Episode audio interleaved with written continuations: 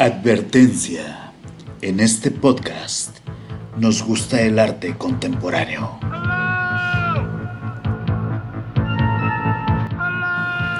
Un espacio para platicar de arte y tomar un buen vino. Detrás del arte, con Francisco Soriano.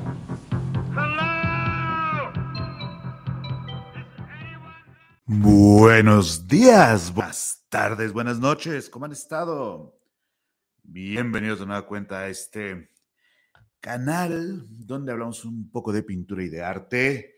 A este podcast, esto lo vamos a grabar para el podcast Hablando de arte con Francisco Soriano, servidor en Spotify. Vamos a estar grabando este pequeño capítulo de Hablando de arte para Spotify y también lo estamos transmitiendo en vivo desde la Ciudad de México en este fin de marzo de 2022. Casi las 11 de la mañana, todavía buenos días en México, buenas tardes, buenas noches en el resto del mundo.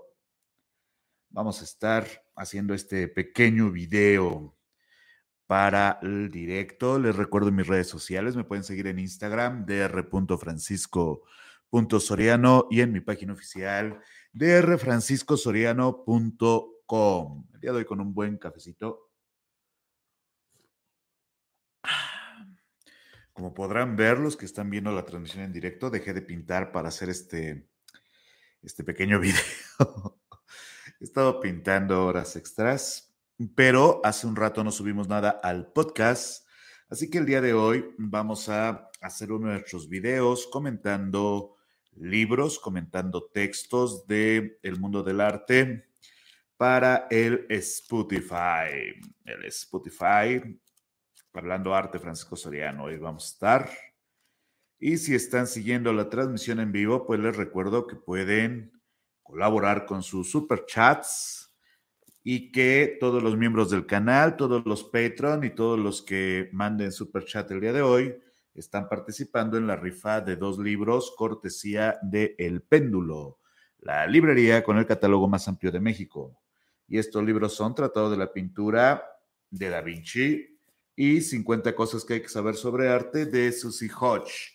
Libros que vamos a rifar mañana o tal vez a más tardar el día sábado, pero probablemente mañana estemos eh, rifando estos, estos libros, sino el sábado sin falta rifamos estos dos libros. Todavía tienen el día de hoy para participar. Eh, hoy, bueno, incluso el día de la rifa todavía, pero hoy pueden participar con su super chat desde 10, 20 pesitos, no sé cuánto es, pero en cualquier caso, cualquiera que sea su apoyo, desde un super chat, un like, un saludo, pues los estamos agradeciendo en este canal. Recuerden que sin su apoyo, este canal no sería posible. Saludamos a Carlos Cervera, miembro del canal. Ya se pueden volver miembros del canal. Vamos a estar haciendo próximamente, cuando juntemos suficientes miembros del canal, vamos a estar haciendo directos exclusivos para miembros. Eh, saludos a los que van llegando. El Franco, Cuentos de Terror, Edgar Ceseñas, Marco Polo. Ay, desde Cihuatanejo nos saluda Marco Polo, qué rico. Oliver Alvarado desde Perú. Franco de AA y Pati Lara. ¿Cómo están? Todos los que van llegando a este canal. Hoy vamos a hablar de un texto que a mí me marcó mucho. Es un texto que yo leí, eh, creo que en la universidad, pero lo volví a leer para la maestría. Y es un pequeño texto, es un libro muy, muy chiquito que editó Fondo de Cultura Económica, una editorial mexicana que se dedica a a editar en esta colección, en la colección, en la colección de, mm, de, la biblioteca universitaria, pues textos que son relevantes para el ejercicio de diferentes disciplinas. En este caso, Arte, Religión y Sociedad de Paul Westheim. Saludos a todos los que van llegando, como no. Saludos a todos los que nos están viendo en vivo y los que nos escuchan en el podcast, porque esto lo vamos a subir para el podcast. Les recuerdo cafecito. Y les digo que, bueno, Paul Westheim no es, bueno, no sé si es muy conocido o no, realmente yo no lo conocía hasta que entré a, a la universidad, o sea, no es un, es un autor que sea como muy famoso. Y bueno, el señor Paul Westheim es alemán, nació en 1886. Aquí dice, Westheim nació en Eschgege, Alemania, de una familia judía. Eso dice, en 1886, digo, no sé si es relevante, pero no está de más. Ya saben que ser judío en Alemania pues, estaba difícil. En 1886 Estudió historia del arte en Darmstadt y en la Universidad de Berlín. Tuvo maestros tan insignes como Henry Wolfling, si lo conocía antes. Se convirtió en el principal defensor de las corrientes modernas del arte de las primeras décadas del siglo XX en Alemania, especialmente del expresionismo. Dirigió las revistas Das Kunstblatt y Die Schaffende y una serie de publicaciones sobre arte que fueron decisivas en la cultura alemana de la época sobresalen aquellas. Patilara, gracias por entrar al nivel 1 de suscriptores. Muchas gracias. Les recuerdo que pueden volverse miembros del canal o pueden mandar un buen super chat si se les antoja.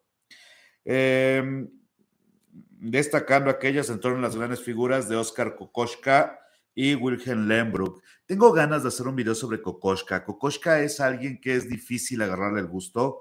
La verdad es que es, es eh, complicado para para alguien que está como acostumbrado a la figuración tradicional y tal, vea Kokoschka. A mí me pasó, yo recuerdo claramente que cuando yo estaba, pues cuando estaba chavo, que estaba empezando en esto de la pintura y tal, habrá sido a los 16, 17 años que empecé a comprar libros, o sea, antes pintaba, pero muy, muy, muy libremente. Pero pues, a partir de los 16, 17 que empecé a ganar mi, mi dinero extra, o sea, yo trabajaba desde chavito, pero en ese punto como que apareció el internet y empecé a grabar discos de música gothic, ya saben, cuando tenía rastas, calculen. Y entonces, pues como vendía discos y, tenía mis pesitos, compraba libros de arte, pero hacía lo, a lo, a lo idiota, ¿no? Y entonces recuerdo que pues ya pues, privilegiaba barrocos, oh, qué libro de Caravaggio, qué libro de bla, bla, bla, bla. Y en ese entonces, pues de repente así, no, pues que el libro de Gon Chile. Y yo así, wow. Y el de Gon Chile decía, no, pues que Klimt. Y, ah, wow, Klimt. Y el de Klimt que Kokoschka o que Otto Dix. Pero cuando compré el libro de Kokoschka me causó un gran conflicto, así como, ay, pero este está bien feo, ¿no? Porque uno era un imbécil. Y entonces cuando ves el libro de Kokoschka, sí es como impactante, pero en ese momento en un mal sentido. Sin embargo, ahora que lo veo, pues sí digo, pues, no, o sea, el imbécil eh, siempre ha sido uno. Y, sí, recuerdo a Kokoschka como con este gran impacto y posteriormente con esta gran comprensión de, del tremendo, del tremendo este, artista que era Kokoschka, ¿no? Pero bueno, esto solo porque el señor Paul Westheim hizo un texto sobre Kokoschka que fue muy histórico. Gracias por el super chat, mi estimada o estimado o estimada Bast. Ah, soy Liliana Almeida en el taller de aplicación directa. Ah, muchas gracias, Liliana Almeida. Ya vamos a dar talleres de, ya vamos a dar talleres de, pintura presencial, ¿eh? les aviso. Oscar Kokoschka y Wilhelm Lembruck, hacia 1921, siendo director de la serie de libros Orbis Pictus. Manifestó su primer interés por los temas mexicanos al dedicar el tomo octavo a una obra de Walter Lehmann intitulada al Mexicaniche Kunst, el arte mexicano. En 1993, a la llegada de Hitler al poder, tuvo que huir apresuradamente de Alemania. Los años siguientes residió en París, teniendo una gran actividad cultural y académica, y en 1940 los nazis llegan a París. Qué horrible, ¿no? Huir de, huir de tu país porque hay un sistema político hostil hacia tu, hacia tu profesión y hacia, hacia tu pueblo e irte a otro país y que lo invadan. O sea, qué horror, qué horror, la verdad. Pero bueno, en 1940 los nazis llegan a París y él es ingresado al campo Argel-sur-Mer, al sur de Francia. No manches, no sabía eso de, de Plus West. Bueno, supongo que sí lo sabía porque ya leí este libro, pero se había olvidado. Qué horror. En donde pasa un año, en 1941 logra escapar del país y llega a México, donde de inmediato empieza a investigar y escribir sobre el arte mexicano tanto el arte prehispánico como la pintura moderna y comienza a participar activamente en periódicos y revistas de la capital escribiendo sobre sus investigaciones. Todas esas publicaciones fueron posibles gracias a su amistad con Mariana Frank, que fue su traductora a lo largo de su vida mexicana y al cabo de un tiempo su esposa. Después de visitar el antiguo Museo de Antropología en la calle de Moneda y de ver los murales de José Clemente Orozco en San Ildefonso, expresó, este es un país donde una persona interesada en el arte puede vivir. Luis Cardosa y Aragón nos describe la labor de Westheim. Para un europeo tan apto como Westheim, las formas precortesianas, perdón, obviamente, son más cautivantes que las contemporáneas nuestras aunque la función para que fueron creadas solo podemos conocerlas exteriormente, sin la cabal penetración mítica que encarnan. Westheim y otros maestros nos han comentado el sentido que encerraba su origen ligado a fijar las concepciones mitológicas, pero no solo el origen de la forma, sino el prodigio de la misma. Es muy curioso porque de hecho Westheim es uno de los grandes escritores sobre arte prehispánico que desarrolló este, pues, metodologías, y también teorías alrededor del el motivo, porque eh, históricamente el arte prehispánico fue muy confuso para el mundo europeo. De hecho, eh, los alemanes previos al nazismo fueron de los primeros que les interesó el arte mexicano en cuanto a una nueva definición de arte, porque la escuela alemana entendía que aunque tenía valores plásticos muy relevantes, que se adelantaban, ayer que hablábamos sobre adelantarse o no, bueno, que estaban muy cerca de, del expresionismo, entendían que la función no era estética, o sea, que la función de, del arte precolombino, o más bien de la plástica precolombina, no era la que entendemos para el arte actualmente. Muchas gracias por ese super chat, mi estimado David.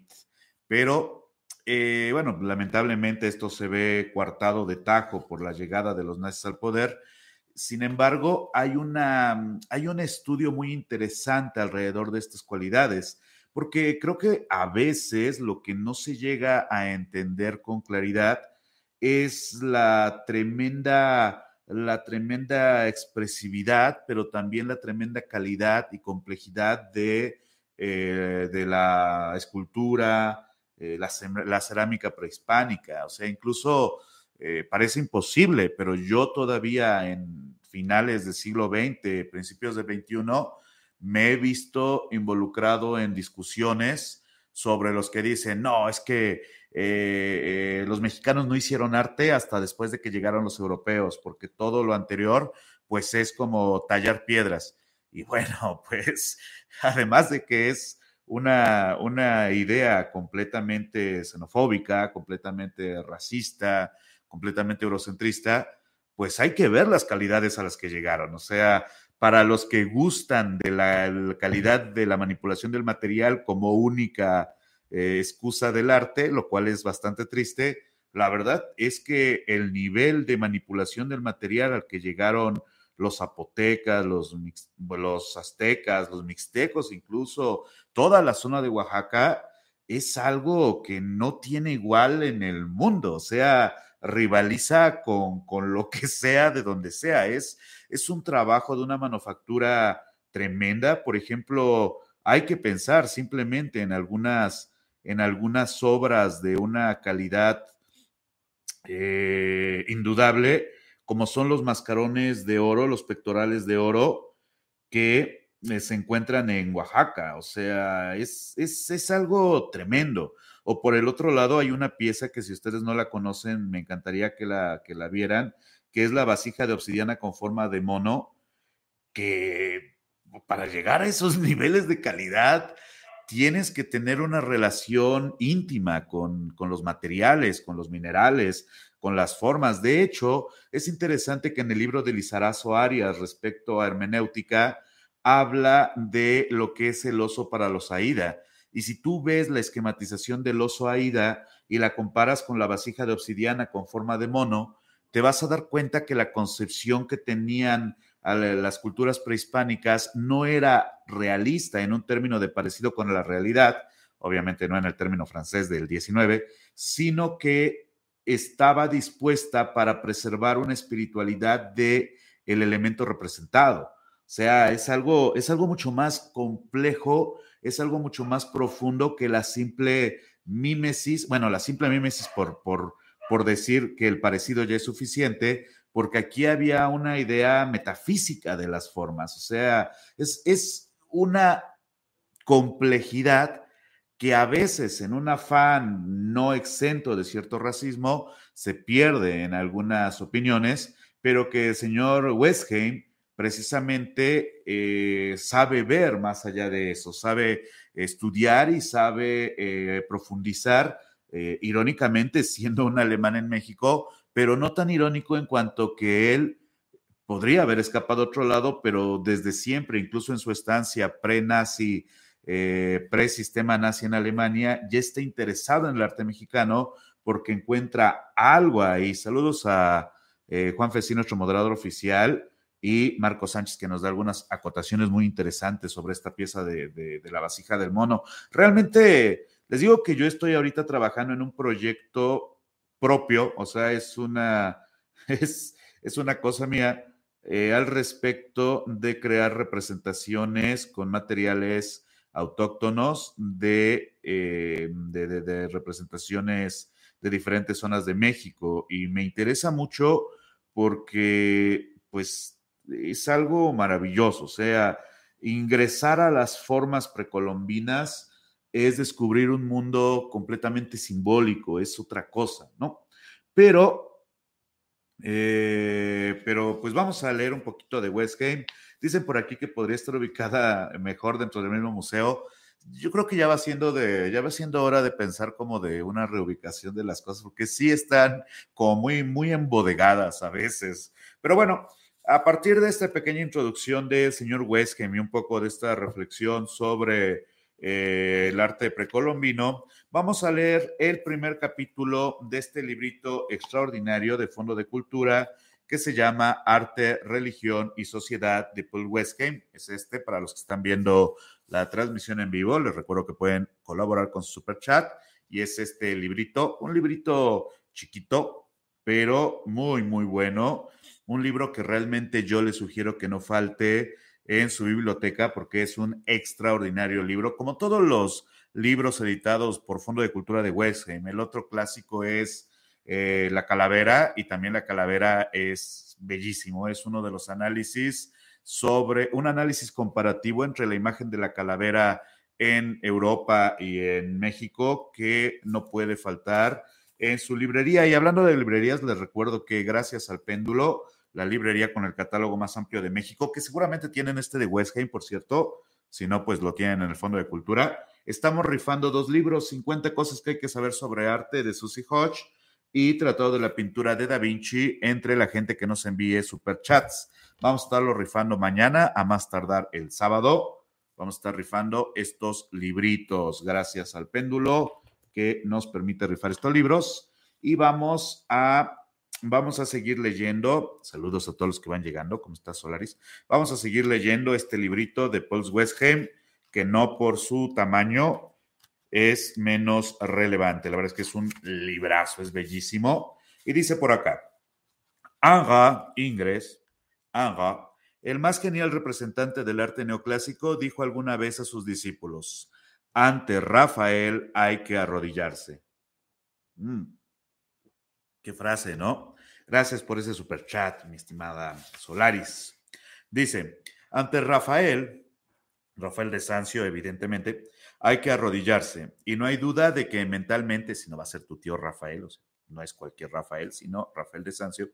Y no hay duda de que mentalmente lo hacía, de que ante todas sus obras, la historia, ay güey, eh, mentalmente lo hacía, perdón, como que me distrajo ese ladrido de de Milaneso el perro. ¿Cómo estás, Milaneso?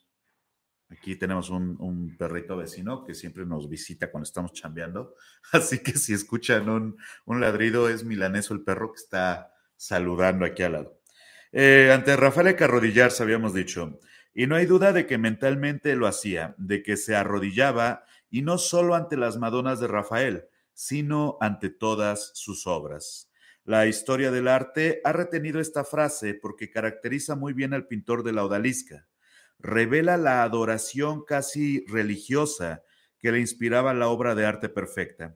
Pero el, el elemento irracional, la emoción que produce la obra, no es sino uno de los factores que integran a la vivencia artística del iniciado. Y aquella frase encierra implícitamente el segundo elemento racional, la conciencia crítica, el análisis del proceso creador. Al conocedor no le basta abandonarse a sus sentimientos, también quiere comprender. Y aquí a partir de esta, de esta primera parte, pues vale la pena pensar que esto eh, a veces no se entiende. O sea, cuando, cuando Anja dice esto de que hay que arrodillarse, es porque le da un valor casi religioso a este maestro en cuanto a su admiración de la obra. Pero de repente vamos a encontrarnos, y este fenómeno lo describe posteriormente el señor Westheim, que mucha gente llega a una iglesia y se persina frente a un cuadro y este cuadro ha sido pintado por alguien, es un cuadro que alguien hizo en su taller, lo pintó, pero la gente encuentra adoración en esto.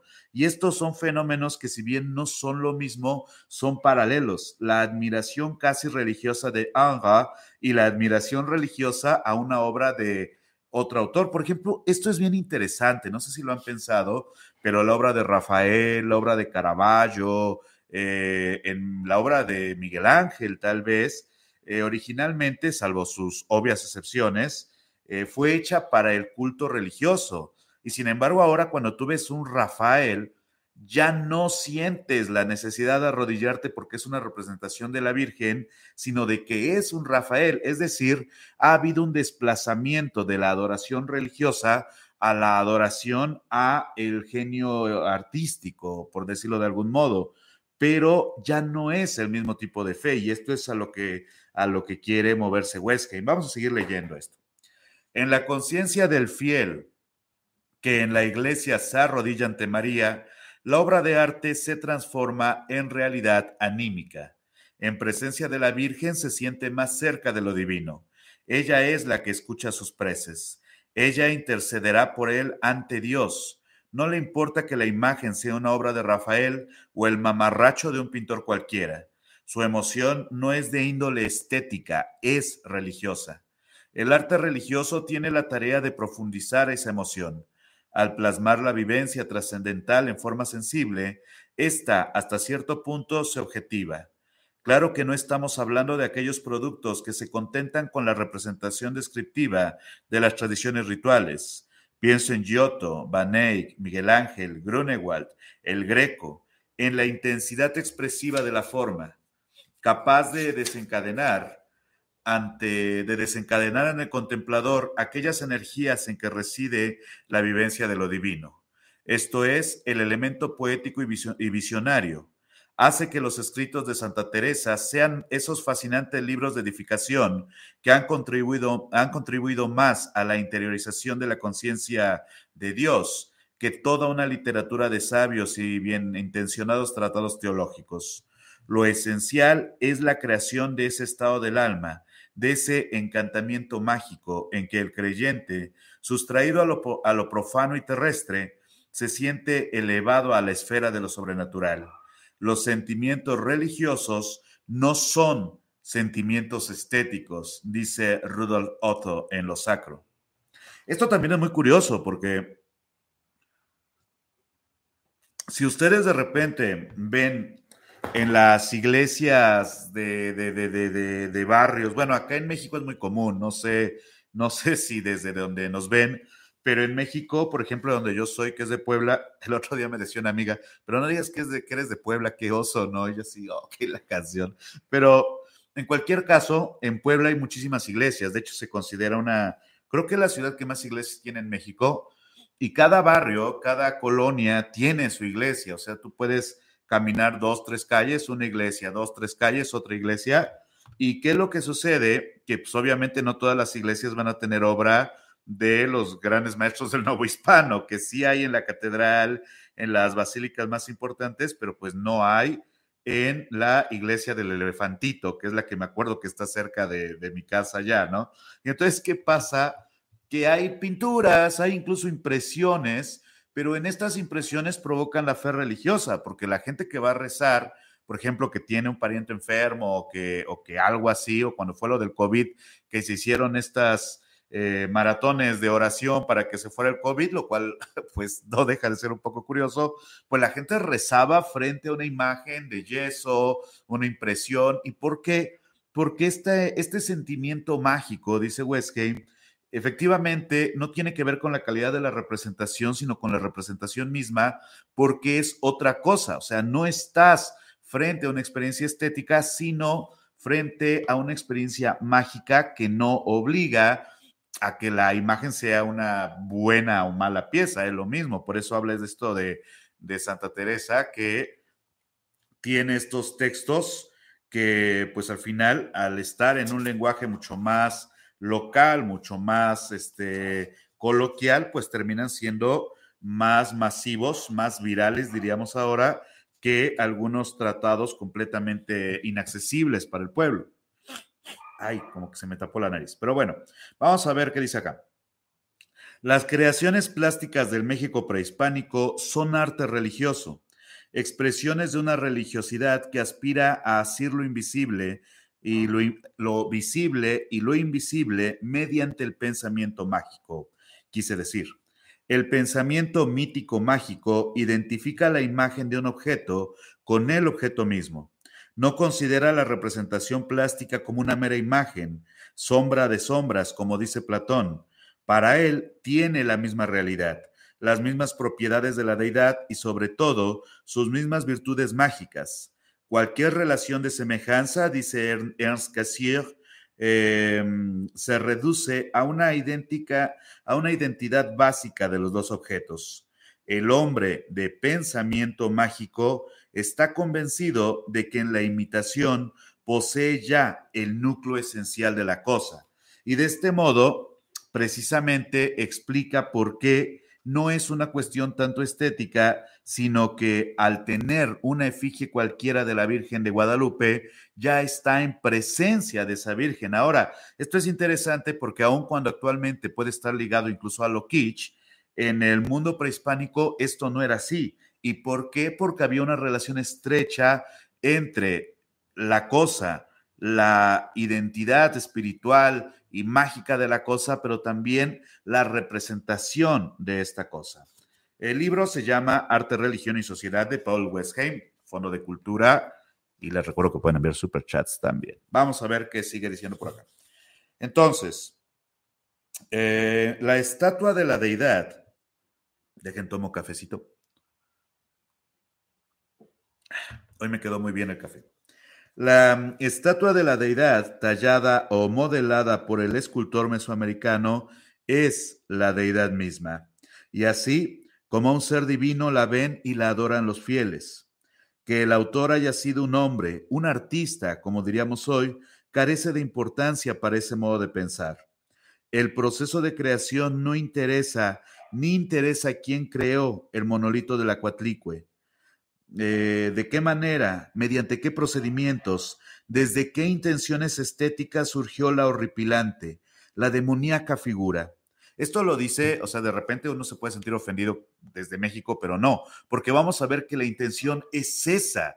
O sea, tú no quieres, ¿para qué me adelanto? Vamos a leerlo y llegamos a eso en un momento.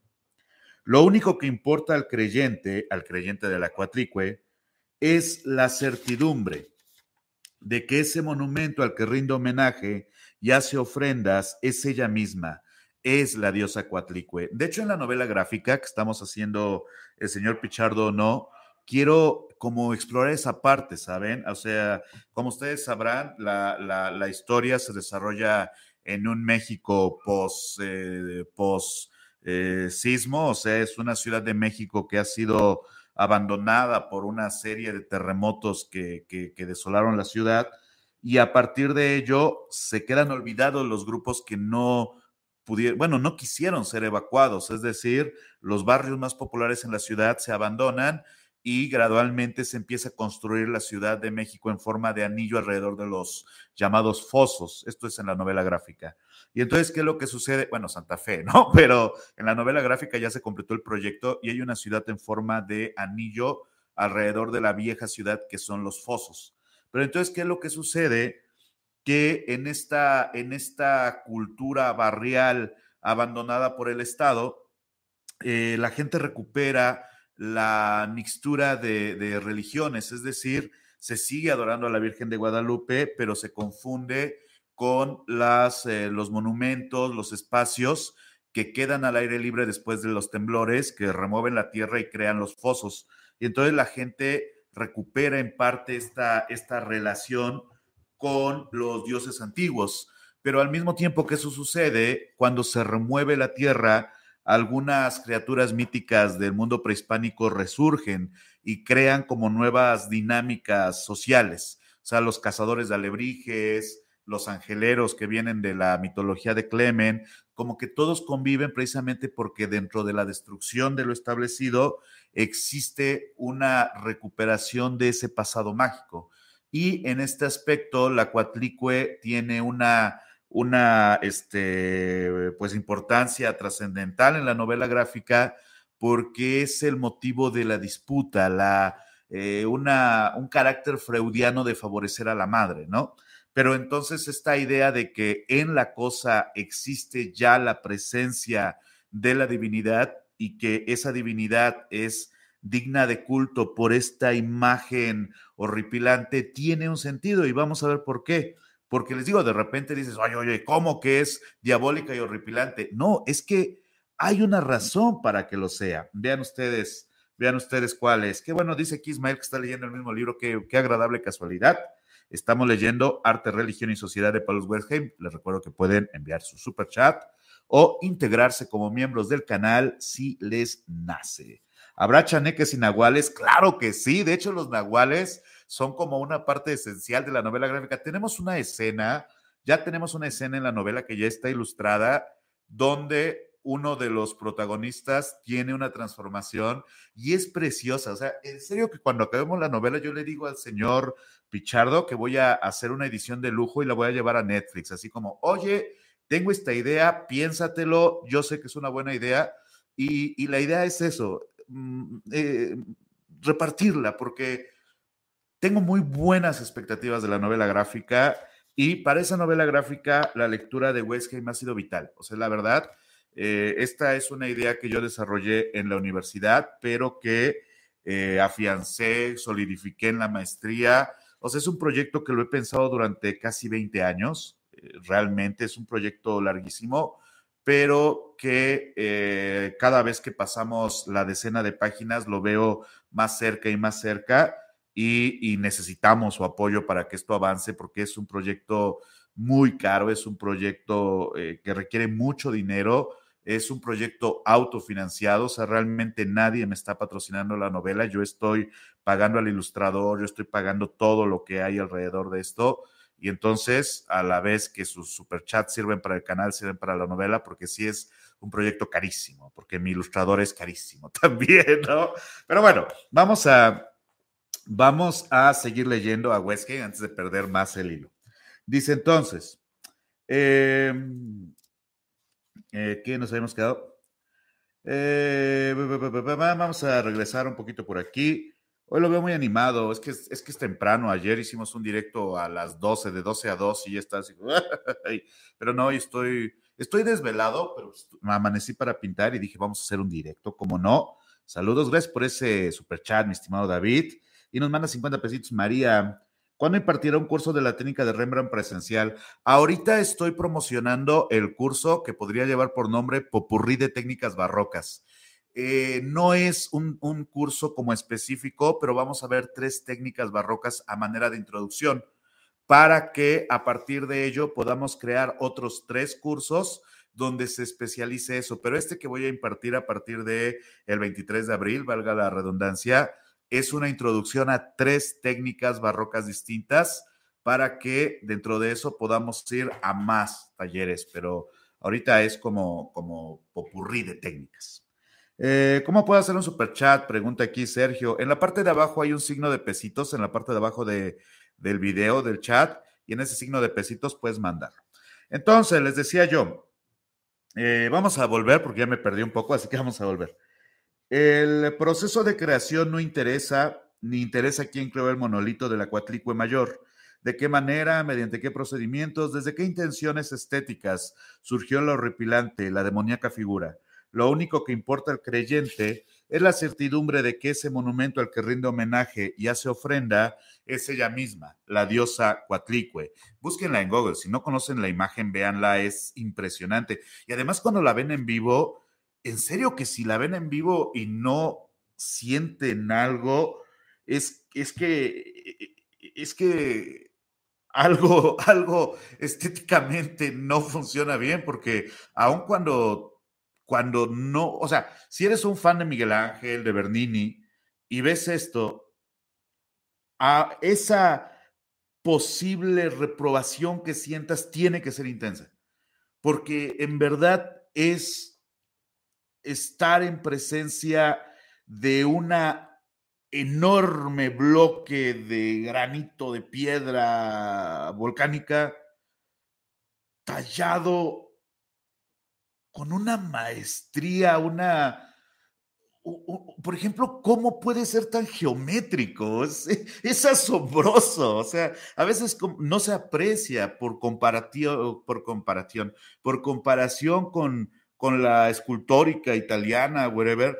Pero si ustedes ven el hecho de tallar las escamas de las serpientes, eh, no me quiero detener en lo matérico, porque es lo de menos, pero el acceder a esa imagen de otro mundo es lo que menciona el señor Weskin como algo súper, súper eh, relevante. Muchas gracias, Marco Malvicho, por el super chat.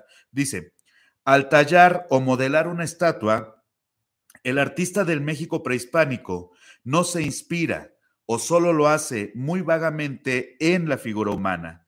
Se inspira en el mito, cuyas categorías determinan la forma y el contenido de la obra de arte. El Zeus de Fidias es un dios humanizado y por tanto un dios secularizado. El artífice que creó la gran cuatlicue no tuvo el propósito de humanizarla, ni en lo plástico ni en lo conceptual. He aquí una de las diferencias fundamentales entre la imagen de la deidad en el arte mesoamericano y en el occidental. El arte griego de la época clásica dota a los númenes de una belleza ideal, sobrehumana y a la vez muy humana. En, en esa belleza reside el encanto sensual que fascina al mundo occidental desde hace más de dos mil años. En ella se basa la definición kantiana de contemplación desinteresada, erigida desde el siglo XIX en criterio de la creación y de la contemplación del arte. El filósofo alemán Friedrich Theodor Bischer acuñó para ese tipo de vivencias artísticas la fórmula interés sin interés. El arte religioso de todos los credos y de todas las épocas, en contraposición con esta estética ya anticuada, no puede aceptar una contemplación desinteresada. Su meta es despertar el interés. Johann Sebastian Bach hasta llega a declarar el fin y la causa final del contrapunto no puede ser otra cosa que honrar a Dios y edificar el alma. Si eso no se toma en consideración, no hay propiamente música, sino solo un diabólico barullo y estruendo. El arte de la contrarreforma veía en lo cruel y espantoso un elemento estimulador de la fantasía religiosa. Esto lo toma a partir de Weinsbach, del arte barroco. Gran libro, por cierto. A veces me preguntan, oye, un libro de arte barroco. El arte barroco de Weinsbach es como el clásico. Con intuición psicológica se daba preferencia a la representación, ay, a la representación del sufrimiento de los santos y mártires. Al representar el horror de los suplicios con toda exactitud, con un realismo insobornable, por ejemplo, en el martirio de San Bartolomé de José de Rivera, se explotaba el efecto sensual como un medio para un fin. Vean nuestro video de José de Rivera en el canal, estoy muy feliz con ese video, por cierto. El fin era exaltar la disposición al sacrificio. El modelo bíblico era Job, cuya fe no puede quebrantarse ni eh, cuya fe no pueden quebrantar ni las tentaciones ni los infortunios. El reino de los cielos es de los que sufren y que en el sufrimiento no niegan a Dios. Como un medio para sus fines, el arte cristiano ha recurrido también a la belleza, y eso de la manera más sutil y más grandiosa en la figura de las Madonas góticas. Pero cabe preguntar si lo que esas Madonas góticas fascina tanto al conocedor actual coinciden con lo que el gótico quiso expresar en ellas. Si el gótico no hubiera rechazado nuestra interpretación como superficial y ajena a su concepción religiosa, en la conciencia religiosa de la cristiandad, la Virgen es uno de los conceptos fundamentales, la pureza, sin la cual no es concebible la redención. Por su caída, Eva trajo al mundo el pecado. Su desobediencia convirtió el, el paradisíaco mundo de Dios en un valle de lágrimas. La Inmaculada, elegida para dar luz al Redentor, liberó al mundo del estigma del pecado. Ocasionalmente la vemos representada aplastando con el pie a la serpiente. La Edad Media tardía, acosada por angustias apocalípticas, busca y encuentra consuelo en la exaltación de la Virgen. La imaginación religiosa asocia su figura con, con lo más delicioso que hay en el mundo. La poesía inventa metáforas como la paloma sin hiel, rosa sin espinas, puerta del paraíso. Encuentra para el milagro de su virginidad intacta los símbolos de fuente sellada, huerto cerrado, zarza ardiente pero no consumida por las llamas, desde la cual habló Dios a Moisés. Es cierto que la pintura y la escultura consideraban como su tarea prestar a su imagen la más alta y perfecta belleza, pero les hubiera parecido blasfemia dotarla de la sensualidad corpórea, que es el atractivo en la escultura griega, en el adorno plástico del Boro en los cuadros de Renoir. La hermosura de la Madonna gótica es una hermosura espiritual destinada a estimular la devoción religiosa. De hecho, por eso es que a partir del concilio de Trento se vuelve prohibitivo representar a las Madonas de cierto modo. Piensan que el que una Madonna sea como hermosa, pero a la vez pues, como un poco sensual, es, no, no, no, no, no, no, no, no, no. O sea, sí tiene que ser una mujer muy bella, pero, pero esto no. Caravaggio, no.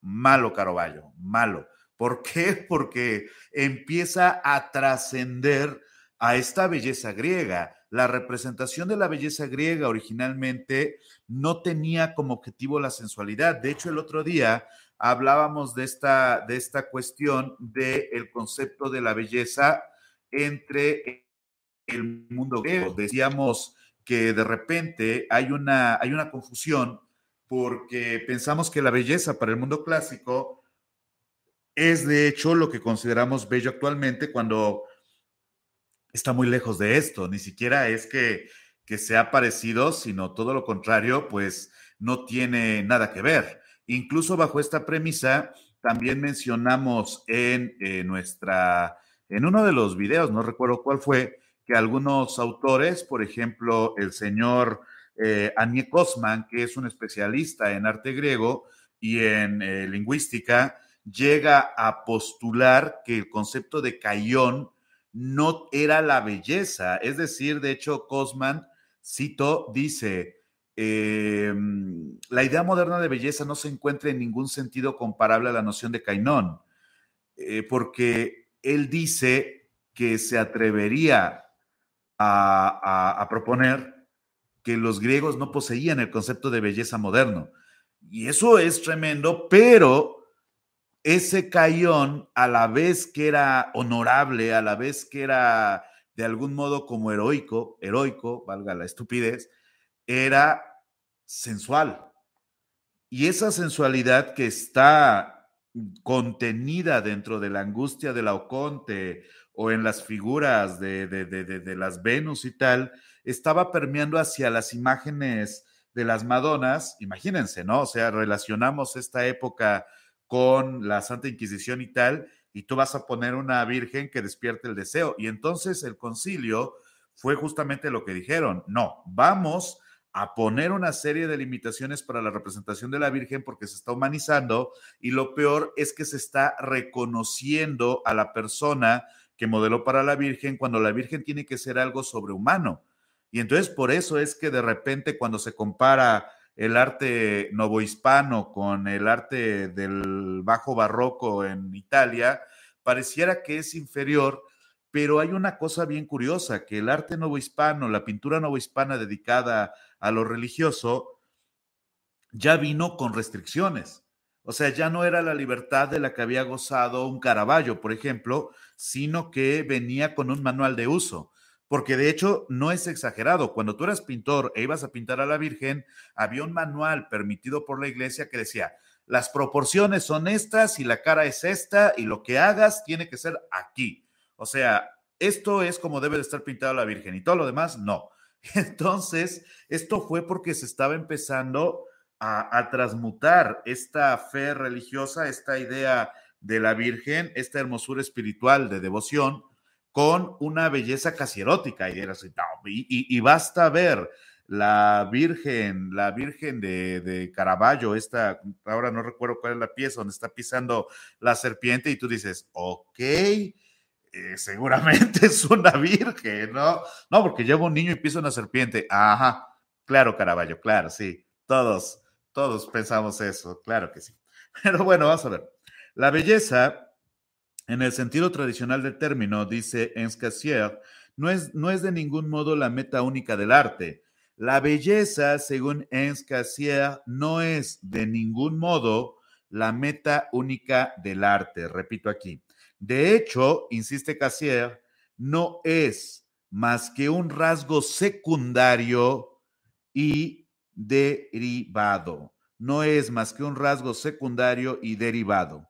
Vamos a leer otra vez esto porque vale la pena dejarlo súper claro. Para Ernst Cassier, la belleza no es de ningún modo la meta única del arte. De hecho, no es más que un rasgo secundario y derivado.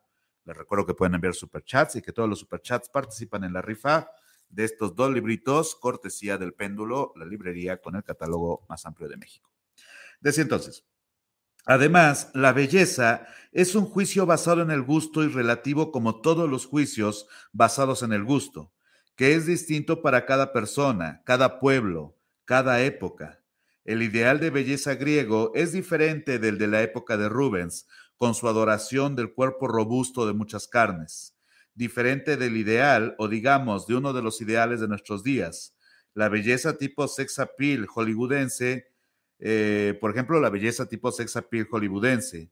Ya Delacroix se burlaba de la belleza eterna que cambia cada 20 años. Esta, esta última frase interesante porque Delacroix en su correspondencia que están criticando, eh, están criticando a la, a la libertad guiando al pueblo, porque están diciendo, una crítica famosa a esta obra es que dijeron, esa virgen, esa virgen, esa libertad, esa alegoría, recuerden la libertad guiando al pueblo de Delacroix, y entonces un crítico decía, esa libertad carece de toda belleza, esa fue la palabra que usó, parece que surgió de los mercados, vean sus brazos llenos de grasa y sus manos que hasta hace un momento estaban desescamando un róbalo, no me acuerdo qué pescado es, ¿no? Pero algo así dice. Y era curioso porque era a propósito en el sentido de, los que sepan un poco de historia francesa lo sabrán, eh, que, la, que una de las revueltas más, más agresivas en el periodo eh, prerevolucionario, bueno, ya en esa época, fue encabezada por las pescaderas. ¿Por qué? Porque eran de las pocas que tenían cuchillos. Porque mientras que el resto de la sociedad tenía prohibido ir armado, pues para los que trabajaban en mercados, especialmente con carnes, eh, los cuchillos eran vitales para su actividad y se los permitían. Y entonces, una de las, de las revueltas que terminó transformándose en la revolución fue dirigida por mujeres que trabajaban desescamando pescado. Y entonces cuando Delacroix hace esta imagen, es a propósito. Y que digan, no, es que parece que salió del mercado, para empezar, un rasgo clasista, ya saben, ese clasismo de no puede haber belleza si no sale en la revista quién. O sea, no, güey, eso es a propósito. Y entonces es interesante porque en respuesta de la COA, cuando dicen que no es la belleza eterna, dice, ah, tu concepto de belleza cambia cada 20 años, no te hagas tonto, ¿no? Gracias por eso, Super Chat, mi estimado Unos Chilaquiles, mi estimado Visa Igual, muchísimas gracias por esos, por esos Super Chat. Les recuerdo que pueden colaborar con Super Chats y uniéndose al canal, volviéndose miembros y que todos los Super Chats participan por la rifa de estos dos libros. Y bueno, decía entonces, la belleza, en el sentido tradicional del término, ya lo vimos. Goethe, en su estudio de la arquitectura alemana, escribe, no permitamos que la doctrina afeminada de los, de los modernos adoradores de la belleza, esto es curioso porque pues sí es un poquito pues, pues machistón, digamos, pero bueno, estaban, cuando dicen, siempre que lean un texto de Goethe, un contemporáneo suyo, y se refieran algo afeminado, se refieren a los franceses, porque Alemania se consideraba que era como muy macha y los franceses eran como muy delicaditos, y entonces era afeminado. Esto es una convención de la época, obviamente actualmente ya, ya está mal visto, o sea, ya no, ya no funciona así el mundo, pero en el momento, cuando digan afeminado en un texto como este de Goethe o cualquier contemporáneo, eh, muy probablemente se refiere a lo francés. Pero bueno, Goethe en su estudio de la arquitectura alemana escribe, pues pregúntenle a, Schopenhauer, ¿no? Eh, no permitamos que la doctrina afeminada de los modernos adoradores de la belleza os haga demasiado tiernos para gozar de una rudeza significativa, pues de lo contrario vuestra sensibilidad debilitada no podrá tolerar más que una dulzura insignificante. Tratan de hacernos creer que las bellas artes han surgido de vuestra inclinación hacia la belleza del mundo que nos rodea. Esto, dice Goethe, no es verdad. El arte es formador de mucho antes de ser bello. Está bien padre, o sea, Goethe dice, el arte es otra cosa, belleza es residual. El arte es formador mucho antes de ser bello. Confundir el arte con la representación de la belleza física, preferir la representación de la belleza física, aunque carezca de valor artístico, Ferry, eh, a la obra impregnada de espiritualidad, Recordemos la pintura mental, le dijo Leonardo, eh, la pintura mental. Es frecuente en la cultura occidental de ayer y de hoy. El arte mesoamericano conservó su carácter mítico religioso hasta el fin. La cuatlicue pertenece a su última época.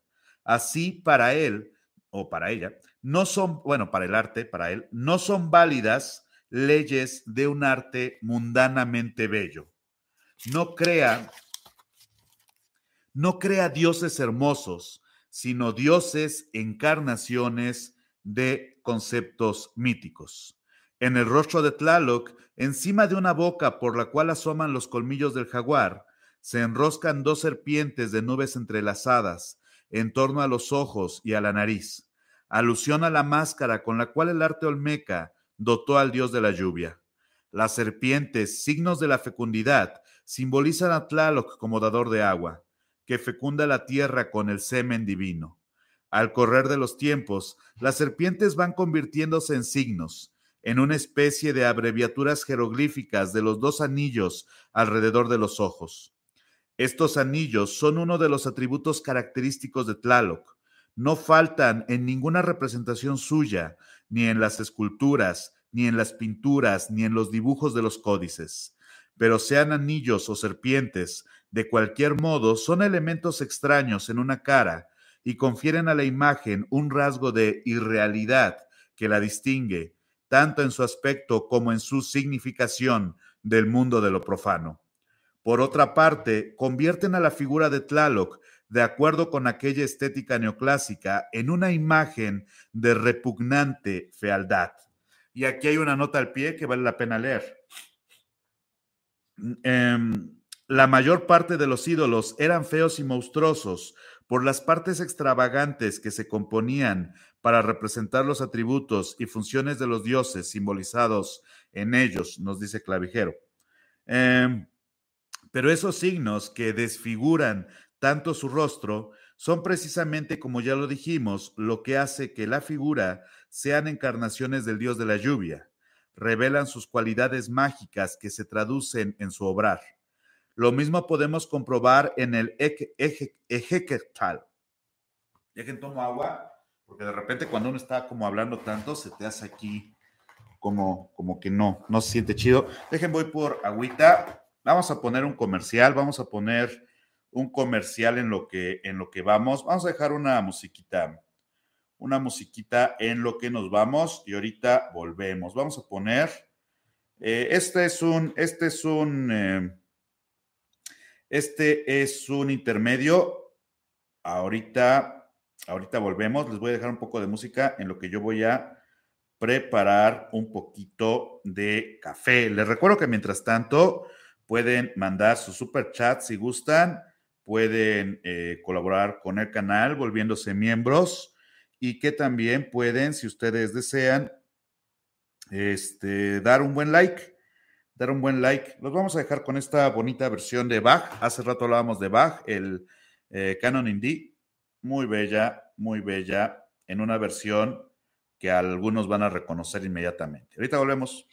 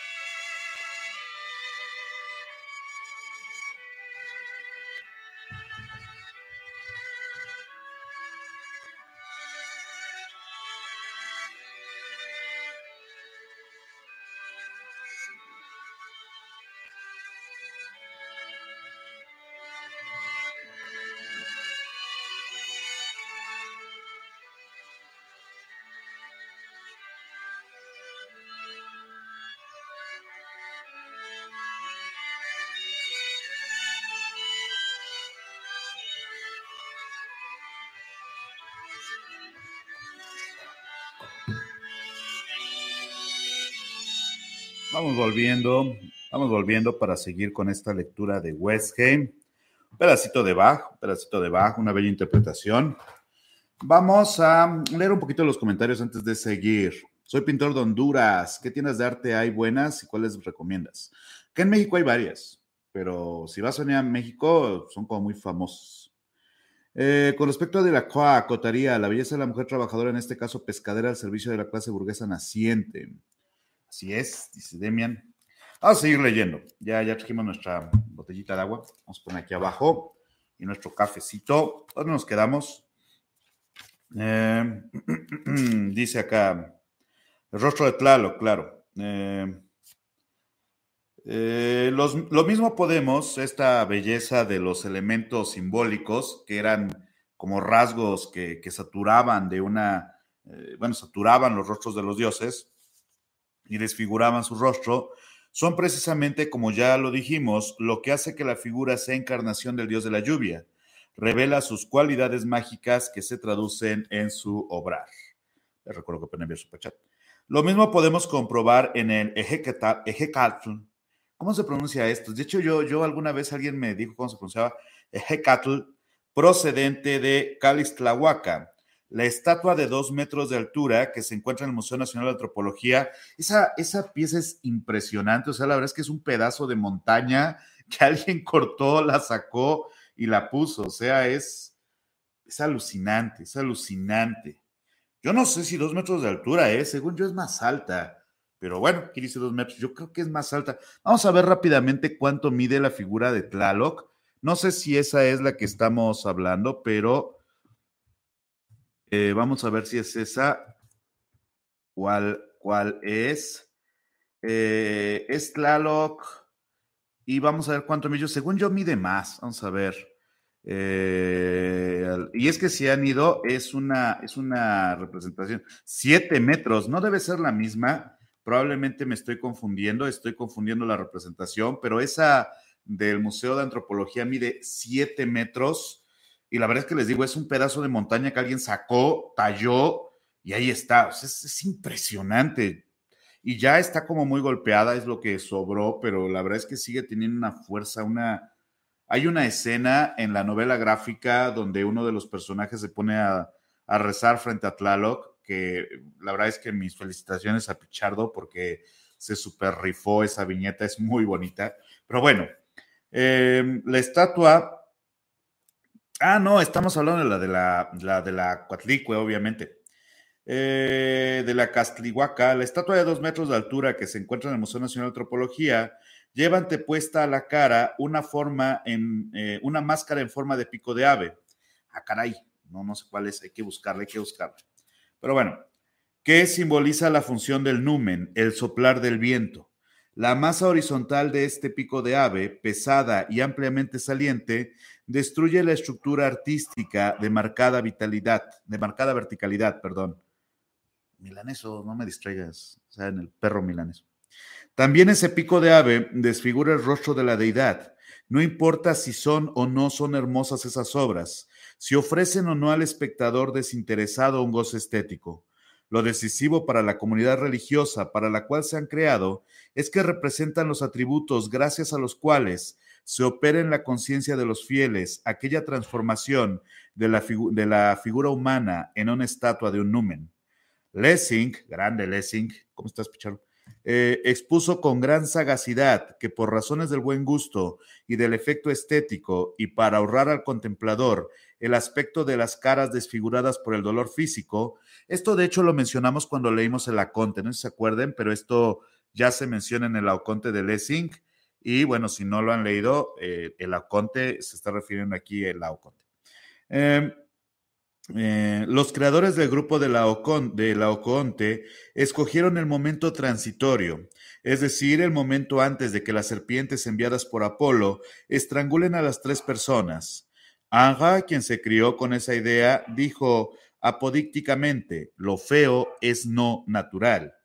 Grunewald, ansioso de dolor físico y de lograr la más intensa expresividad, plasmó el más espantoso dolor en la figura crucificada del retablo de Ischensheim. Acuérdense este que tiene como las espinas clavadas y que después inspiró a Bacon, por cierto. Si Lessing hubiera conocido este altar, ¿acaso no habría concebido su teoría del momento transitorio? En tiempos de Lessing, Grunewald estaba totalmente olvidado. Esto es bien interesante porque Lessing cree que está descubriendo algo, pero es porque no conoce a Grunewald. O sea, él dice, esto no existe, existe, pero no lo conoce.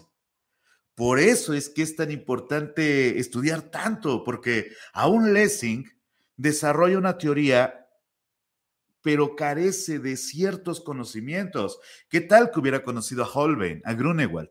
Habría sido otro el Auconte. Pero bueno, Grunewald estaba totalmente olvidado, pero aunque él lo hubiera conocido, su espíritu racionalista, en efecto, no habría podido captar la grandiosidad de ese artista visionario, pero lo habría, lo habría mencionado. Lo habría mencionado a propósito de paréntesis posibles, creo yo. Bueno, quién sabe, ¿no? Lessing.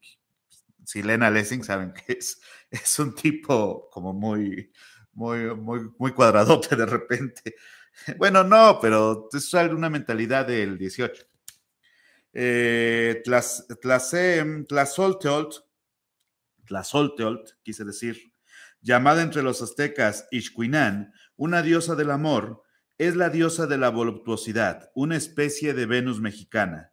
No existe, que yo sepa, una obra que la muestre como un ser seductor, dotado de irresistibles encantos sensuales. En sus representaciones se acentúan las facultades que le atribuye el mito. Ella, la deidad que induce al hombre a cometer pecados carnales, también puede perdonar esos pecados, castigados severamente por Tezcatlipocla en el Códice Laud, la vemos con dos punzones de huesos rotos en la mano derecha estirada. Vamos a ver para qué sirve eso. El punzón de hueso es el instrumento de penitencia del pecador que le sirve para extraerse sangre. Y calculen de dónde. No sé si lo menciona, pero la sangre no es de cualquier lado. Digo, pecado, pecado sensual, sacrificio sensual. Roto, de hecho los mayas también tenían una cultura alrededor. Roto significa lo antiguo, lo, pasado y también lo inútil, lo que ya no sirve ni se necesita. El dibujo da a entender que el pecador que confesó su culpa a Tlaceotl está absuelto y ya no necesita el instrumento de penitencia. En la misma lámina está la deidad en postura de parto, siendo la diosa de la voluptuosidad, es al mismo tiempo la paridora. A la lujuria se debe también la procreación. Como diosa de la tierra, simboliza la fuerza generadora. En la fiesta de Oshpanitri, fiesta de la cosecha, Tlazotl es fecundada para que pueda parir al dios del maíz, para que esté asegurada la continuidad de la vida en el año siguiente. Una imagen del código borbónico, la lámina 13, la presenta dando a luz al dios del sol que surge armado de su seno. En este dibujo, su cuerpo, como el de Totec, está cubierta con la piel desollada. ¿Saben que tengo un Totec tatuado en el brazo? Eh, está cubierta con la piel desollada de un sacrificado. Su vestimenta muestra medias lunas, signo de la fecundidad. Desde la misma concepción nació también la singular escultura azteca, actualmente en la colección Bliss de Tlaceotl, en la misma postura que muestra la imagen del código borbónico, solo del códice, perdón, solo que esa vez el hijo al que está dando a luz es probablemente el dios del maíz. Les digo que algo que entendí, porque hice algunos experimentos haciendo representaciones de dioses, eh, de dioses prehispánicos, pero antropomórficos, y entendí que no puede ser. O sea que la serie que quiero hacer a propósito de estos motivos tiene que estar en clave expresionista porque no tiene sentido lo que hace, por ejemplo, Daniel Esama. Eh, tiene un sentido estético, un sentido plástico, un sentido eh, tal vez a propósito del sincretismo. Pero si uno se quiere acercar más allá al sentido original de la iconografía prehispánica, no puede hacerlo en términos figurativos, o al menos no en términos de una figuración realista, por definirla de algún modo. ¿Por qué? Porque la forma no es lo esencial, sino que es accesorio. Y la estructura expresionista permite ahondar no solo en la iconografía, sino en la razón de la iconografía. Y entonces creo que por eso hay que fijarse a propósito en el expresionismo desarrollado por eh, Orozco o por Siqueiros principalmente pero hay que tratar de alejarse de la estética, de la estética eh, occidental para acercarse a, la raíz verdadera. Creo, ¿no? Es algo que voy a experimentar en mi obra y a ver cómo sale. La verdad es que, no sé, pero sí he estado, he estado como muy interesado en eso. Pero bueno, eh, dice por acá, Em, el sexo es una fuerza. Para el mundo del mito mesoamericano, les recuerdo que pueden enviar superchats hablando de, hablando de erotismo. Para el mundo del mito mesoamericano, el sexo es una fuerza de la naturaleza, elemental y divina como las otras. Qué gran, qué gran pensamiento, ¿no? La verdad está bien chida esa, idea, esa idea es extraordinaria. Eh, pues de hecho, si ustedes piensan en el manifiesto de la lujuria, que se publica durante la vanguardia del futurismo italiano, ya quisieran haber llegado a esa complejidad. Pero vamos a seguir. Saludos a todos los que van llegando, saludos a nuestros moderadores que están por acá y a los que nos mandan eh, aquí comentarios muy interesantes. También muchas gracias por estar en este directo. Saludos, Casiano. Vamos a ver cómo no. Eh, para el mundo, ya es momento de hacer otro comercial. Les recuerdo que todos los superchats participan en la rifa de estos dos libros, cortesía del Péndulo, la librería con el catálogo más amplio de México. Para el mundo del, para el mundo del mito mesoamericano decíamos, el sexo es una fuerza de la naturaleza, elemental y divina como las otras. Esto podría explicarnos el hecho de que el México prehispánico, en el México prehispánico, no existe nada que pudiera calificarse de arte galante Tampoco existe la concepción religiosa del pecado original, mientras que no son nada raras las representaciones fálicas. Es natural que en una voluntad artística basada en supuestos tan radicalmente distintos de los del arte occidental, tuviera que forjarse también un lenguaje formal radicalmente distinto. Cafecito. En la estatua de la deidad se manifiesta al creyente la esencia de la deidad lo demás, aquello que fascina a Anga en la obra de Rafael, la perfección artística, la concepción estética, todo aquello que interesa al espectador occidental, es decir, el análisis formal, eh, desde su modo de ver crítico estético, no lo percibe, lo pasa por alto, exactamente como el fiel cristiano arrodillado ante la Virgen. Abstracción hecha de... Vamos a leer esto porque es muy interesante. Eh, Aquello que fascina a Aga en la obra de Rafael, la perfección estética, la concepción estética, todo aquello que interesa al espectador occidental desde su modo de ver crítico estético, no lo percibe, lo pasa por alto. Exactamente como el fiel cristiano arrodillado ante la Virgen. ¿Qué quiere decir? Que haga en su priorización de los valores que podríamos llamar formales de la obra, pero también los criterios estéticos presentes en su momento histórico, no le interesa el fondo de la obra, no le interesa la espiritualidad, no le interesa el contexto, no.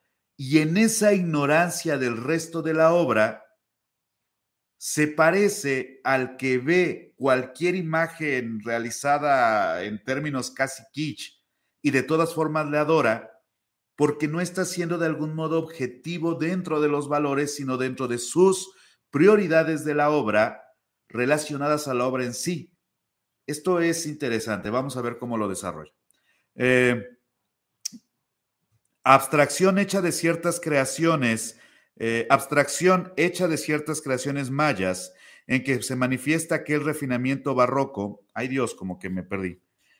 Abstracción hecha de ciertas creaciones mayas en que se manifiesta aquel refinamiento barroco, para emplear la frase de Salvador Toscano, el artífice mesoamericano trabaja sin pensar en un efecto estético. O sea, no es que conciba el barroco como el concepto, sino que la saturación de elementos es barroca, según Salvador Toscano. Pero a diferencia del autor occidental, el autor maya no tiene una prioridad sobre lo estético, sino sobre lo simbólico. El artífice mesoamericano trabaja sin pensar en un efecto estético. Las cabezas colosales de la venta, los danzantes de Monte Albán, el paraíso terrenal en Teotihuacán, el Códice Borgia, nacieron como traducción plástica de concepciones metafísico-religiosas, y el hombre de aquel mundo los vivió así, como interpretación del mito. La celebridad de que hoy gozan se debe al gusto artístico de los conocedores, impresionados por la potencia creadora que revelan. El problema de crear, que no aspira primordialmente a un efecto estético, es tan viejo como el arte. Es el problema de todo arte religioso, empezando por las pinturas rupestres de Montignac o Altamira, cuyas representaciones de animales tenían la función de someter a los animales que se casaban a un conjuro mágico. El arte precortesiano no constituye en este sentido ninguna excepción. Para el hombre mesoamericano, un mundo sin dioses habría sido un mundo inhabitable. No habría podido concebir que el orden cósmico y él mismo pudiera existir sin las intervenciones de aquellas fuerzas supraterrestres que son para él las divinidades. No hubiera podido concebir a las deidad como algo puramente abstracto, inmaterial e intemporal, debe volver, debe volverla concreta. Necesita su imagen para poder adorarla y hacerle sacrificios. Debe crear también los diferentes objetos de culto, sin los cuales el ritual no se puede celebrar. No había ni madera ni piedra para guardar a nuestras primeras madres, nuestros primeros padres, dice el Popol Vuh. Vamos a buscar, vamos a ver dónde guardar nuestros signos. Si tenemos esto, podremos encender fuego ante ellos. Desde hace largo tiempo que estamos aquí, no hay guardianes para nosotros. Entonces fueron al lugar de abundancia, el Tamuanchán, donde se le entregaron sus dioses. Este arte es una necesidad, necesidad social, debe su valor y valer a la intensidad de la vivencia religiosa con la que el fiel se acercaba a la obra. Pero un arte cuya creación el creador no piensa en un efecto estético, como lo dijimos, no es por ello un arte sin configuración formal, algo que no existe ni puede existir. No se sabe cómo era la estética mesoamericana, si acaso la había. Sabido es, y ya Balián lo dijo, que los aztecas no tenían ninguna, ninguna palabra equivalente a arte como lo conocemos. Se han conservado las creaciones que nos revelan las concepciones estéticas y la voluntad artística del México antiguo obras extraordinarias, grandes obras maestras, que como tales fascinan hoy al mundo.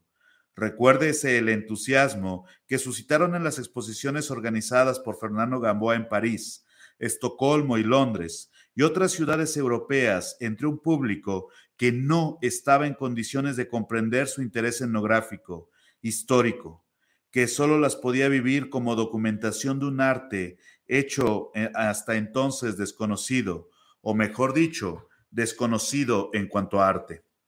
El recurso expresivo del que se sirve el arte prehispánico de México,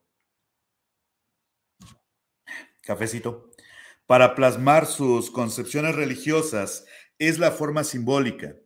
Su tarea es dar expresión plástica a visiones míticas que reflejan una realidad imaginaria, como lo es la serpiente emplumada, crea signos.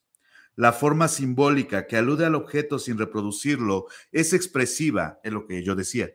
Es expresión de una vivencia espiritual. Lo que el artista procura representar es esta vivencia y provocar mediante su representación una vivencia de la misma intensidad en aquellos a quienes se dirigen. El aspecto, exterior de las cosas es de escaso interés. Lo que importa saber es el sentido oculto en ellas. Os enseño el sentido de la tierra, hace decir Nietzsche a Zaratustra. Frente al antagonismo entre lo sensible y lo espiritual, el elemento sensible se relega a segundo plano.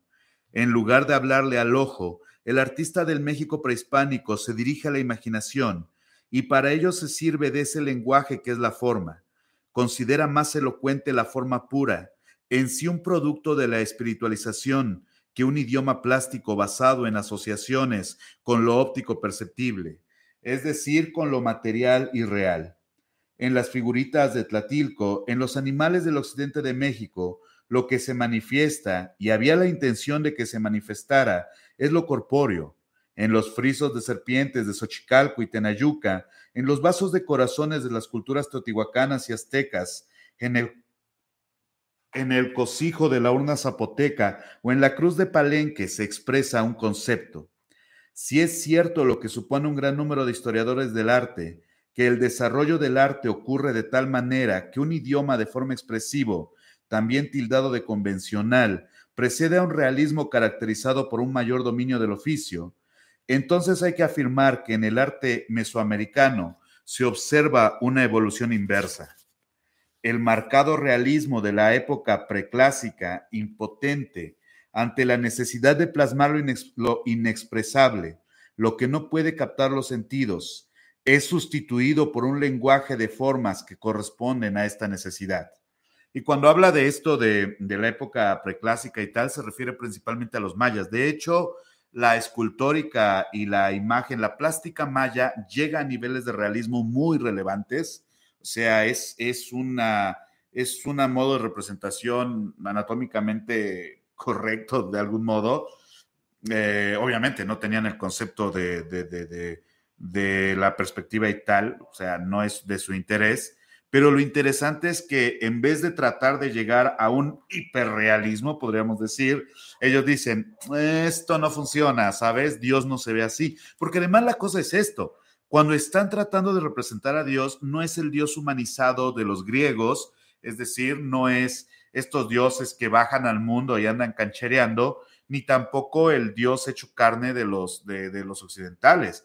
Los dioses, por su propia naturaleza divina para el mundo prehispánico, no podían ser racionalizados. El, el, pensamiento prehispánico dice, si Dios es divino, si Dios es de un plano superior o inferior, si Dios está más allá de mi humanidad, ¿por qué se vería humano? Dios no puede verse humano y por tanto su representación no ha de ser antropomorfa en cuanto que Dios debe ser otra cosa.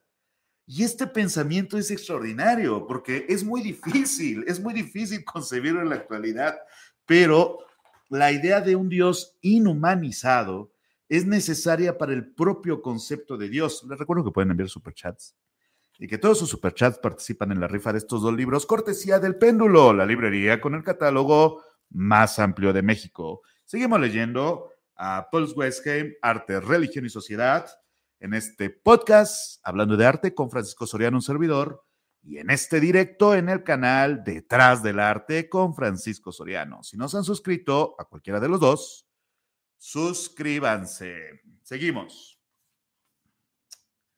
Em, es característico que en Tlatilco aparezcan junto, Tlatilco, sí, aparezcan junto a aquellas figuritas asombrosamente observadas, vasijas cuyo aspecto estilístico es totalmente diferente.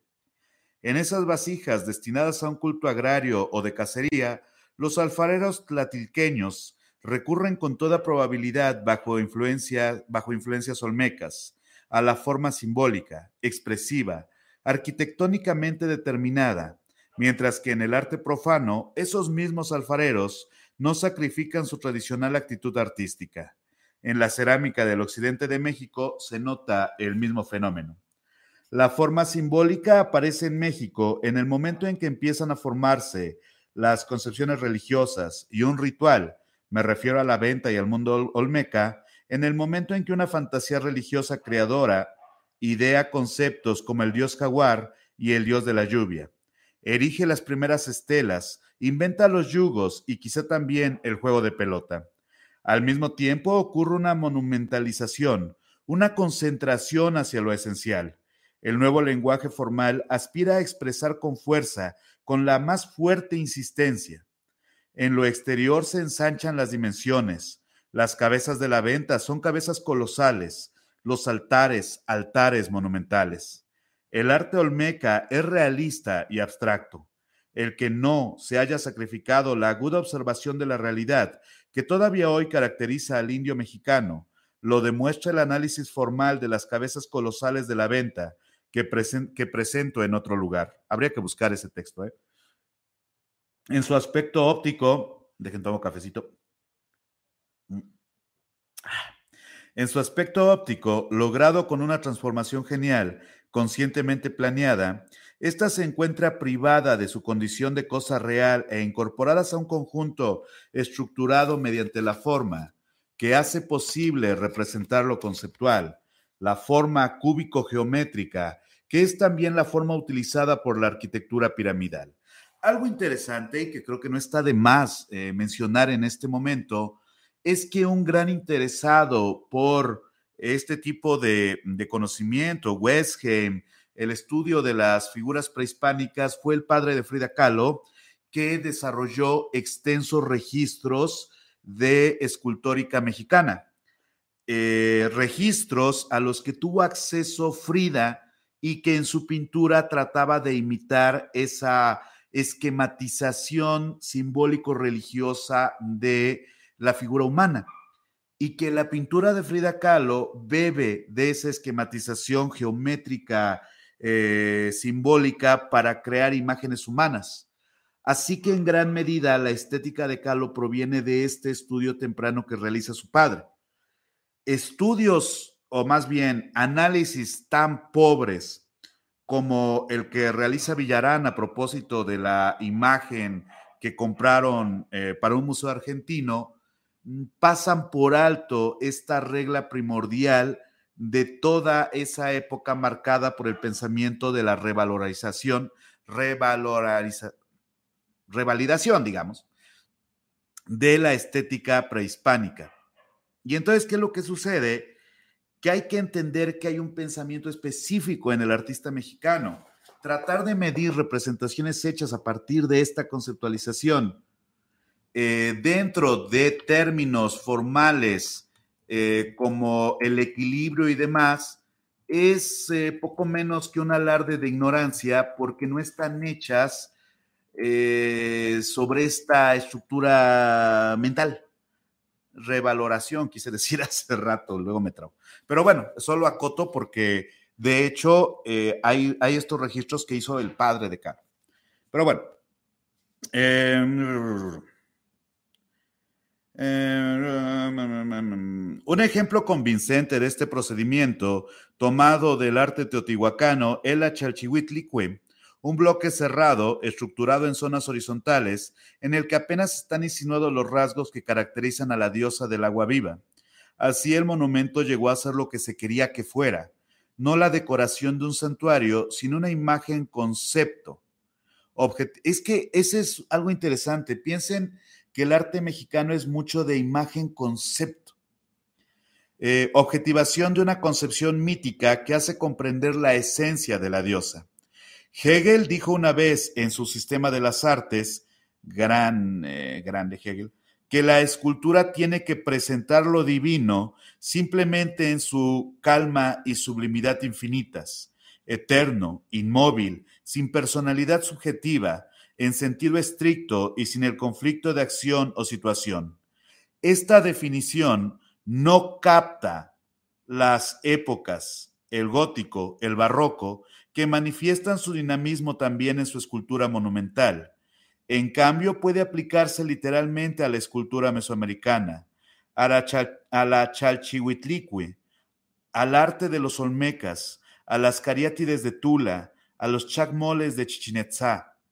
A su forma simbólica se debe entender que el arte antiguo de México no conocía la descripción narrativa, que como comunicación de sucesos conocidos o desconocidos se dirige en primer lugar, en primer lugar a la razón y solo a través de ella al sentimiento, que sea un arte cuya meta es provocar en el fiel un estado de arrobo místico, de un éxtasis religioso, que puede arrastrarlo a la piedra de los sacrificios. Vamos a leer esto otra vez.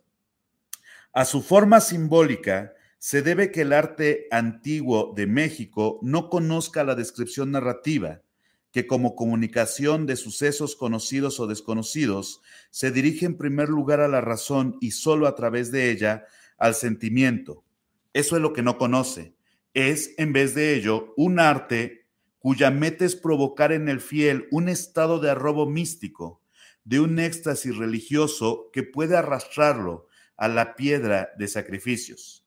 En cuanto a la comunicación informativa, este arte es asombrosamente taciturno. Lo informativo queda reservado al códice, que es un texto pictográfico destinado al uso del sacerdote. En lo demás, recurre a todos los elementos que acentúan el carácter de lo sagrado, de lo sagrado monumental, el ritmo, la repetición rítmica, la masa de bloques cerrada, la simetría, el equilibrio estático de la figura sedente o erecta. Es otro indicio de la comprensión que tenían esos anónimos maestros para la esencia y la posibilidad del proceso de creación artística. A esta comprensión se debe que su interpretación de concepción mágico-mítica cristalizara en obras de arte. La emoción religiosa era intensificada por la artística, la emoción artística por la emoción religiosa. Buenísimo este texto, buenísimo este texto de Paul Zweigheim, una clase maestra de arte mexicano. Realmente eh, es, es, impresionante, es impresionante el estudio al que llega Westgame. No se queda en ese exotismo bien intencionado de, el extranjero que llega a México diciendo, oh, la belleza, oh, los dioses. No, es una cosa eh, tremenda, tremenda la obra de Paul Westgame. Este es uno de tantos libros que ha publicado Fondo de Cultura. Es un libro tremendo, o sea, realmente a mí me, conmueve, me emociona. Es un libro eh, necesario, necesario en toda biblioteca, Arte, Religión y Sociedad de Paul Westgame. Yo creo que este vale la pena leerlo completo. Es un libro no muy largo, creo que en el siguiente podemos leer el próximo capítulo porque es bueno, todos, eventualmente vamos a volver a los libros que hemos dejado pendientes, pero este de Westgame es, este de Westgame es el libro, es un libro tototote que no está de más tener en la biblioteca. Pero bueno, este ha sido un directo leyendo Arte, Religión y Sociedad de Westgame. Eh, también vamos a subir este audio al podcast. Si nos están escuchando en el futuro, saludos desde el pasado a la gente que nos escucha en Spotify, hablando de arte con un servidor, Francisco Soriano. No deja de ser una lectura exógena eurocentrista, dice Tala Tala. No estoy tan seguro. Eh, creo que creo que Westgem eh, tiene mucho cuidado con eso. O sea, a mí me parece que de hecho eh, tiene mucho cuidado en documentarse de manera local. O sea, Westheim no es que lo está pensando desde su percepción como esteta alemán, sino que estudia mucho el, el, pensamiento nacional de historiadores locales. Ahora, creo que el problema es que se puede considerar eurocentrista, pero me parecería que el eurocentrismo tiene más que ver con, como el concepto lo menciona, que se piensa que Europa es el centro del universo y Westheim dice que no. De hecho, no sé si, si no se entendió bien, pero precisamente está diciendo, no, no podemos entenderlo desde el pensamiento europeo. Hay que tratar de comprender cuál era la génesis local.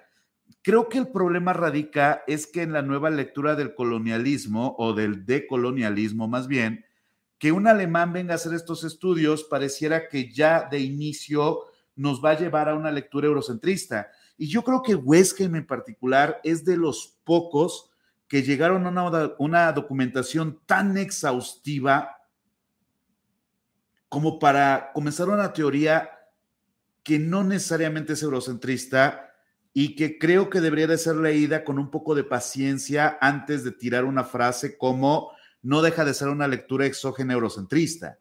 O sea, lamentablemente también en este punto está eh, una visión que podría llevar a la conclusión de que es como apropiación cultural.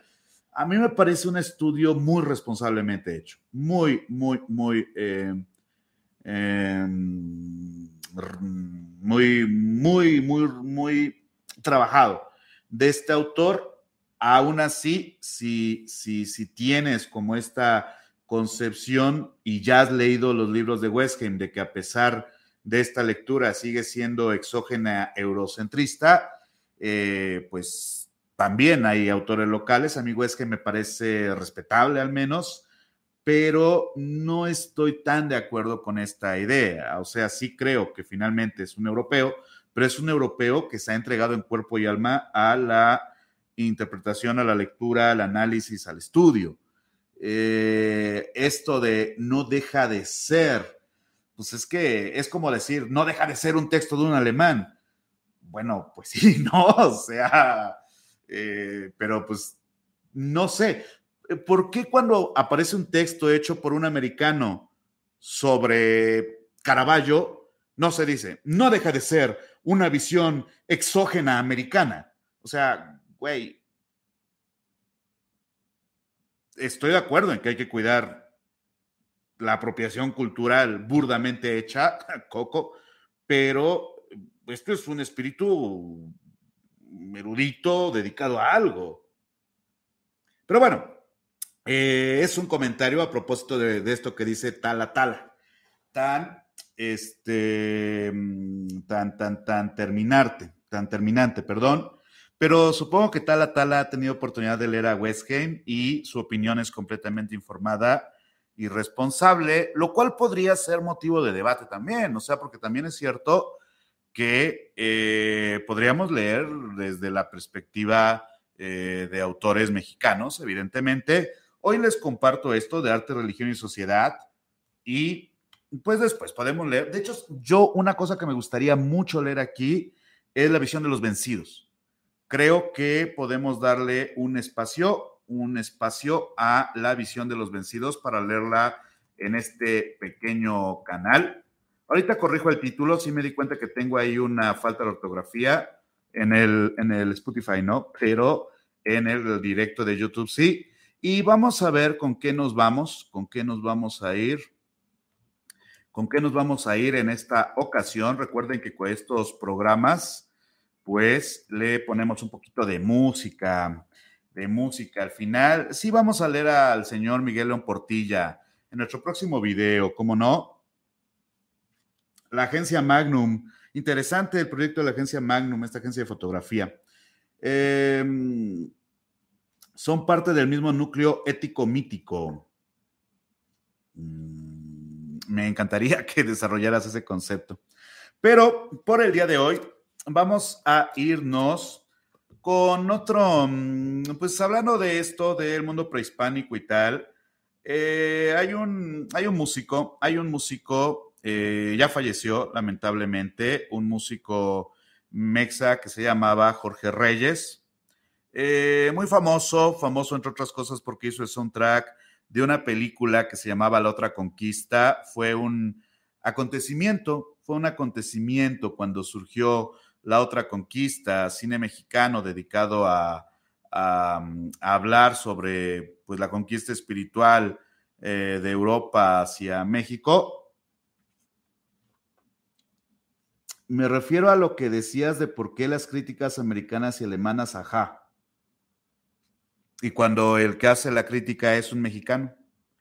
pero eh, no me está aportando mucho tu, tu conversación, Tala. O sea, estoy seguro de que puede ser interesante, pero así a partir de, de, afirmaciones como tan tajantes sin desarrollar es un poquito complicado.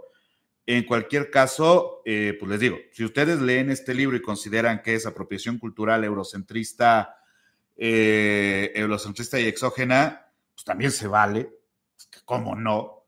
Sin embargo, a mí me parece que es un texto muy relevante para, para eh, adentrarnos en el estudio de el sentido del arte prehispánico. Pero esta es una opinión que pues, cada uno puede desarrollar. Yo espero, yo espero que sean un poco más responsables, sobre todo, eh, o que ya lo hayan leído. O sea, si ya lo leyeron y piensan eso, pues está bien. Si solo quieren alardear, pues también está bien. Si tienen mejores autores, pues recomiéndenlos, no sean malos. Por ejemplo, eso, eh, estaría muy chido que recomendara autores esta persona que, que está haciendo uso del chat.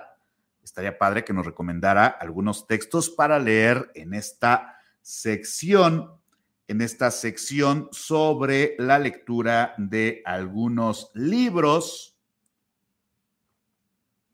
con la finalidad de cultivarnos, con la finalidad de acceder al conocimiento.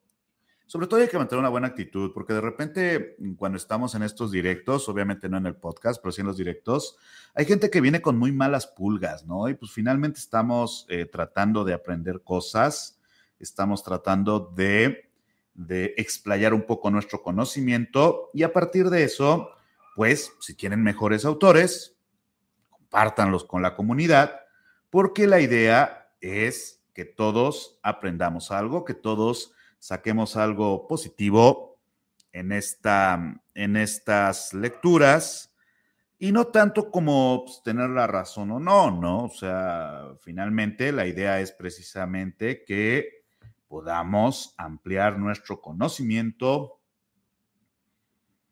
y nuestras bibliografías. A mí me encanta compartirles bibliografía, o sea, la verdad es que a mí me encanta hacer estas lecturas porque me gusta mucho poder compartir cosas que considero muy relevantes, pero pues si vienen a pasarla mal acá, pues, pues, en serio no, no se tomen esa molestia. Esto, este canal no es para molestar a nadie, este podcast no es para molestar a nadie, este podcast es para que aprendamos algo, para que platicamos un ratito, para que echemos un buen cafecito, para que manden un super chat, para que manden un super chat y se ganen estos libros.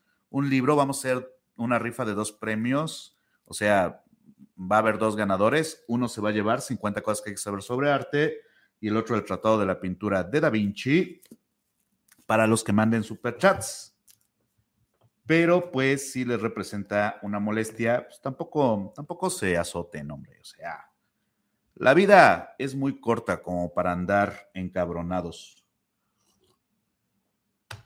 En cualquier caso, em, pues sí, aquí alguien que está haciendo deporte nos da algunos términos mientras hace deporte. Saludos a los que nos escuchan en sus audífonos haciendo eh, deportes, quién sabe por qué estarían escuchando esto haciendo deportes, pero si alguien está en el gimnasio, corriendo o algo haciendo deporte, pues estaría muy chido. Eh, y pues, saludos a los que nos escuchan en el podcast.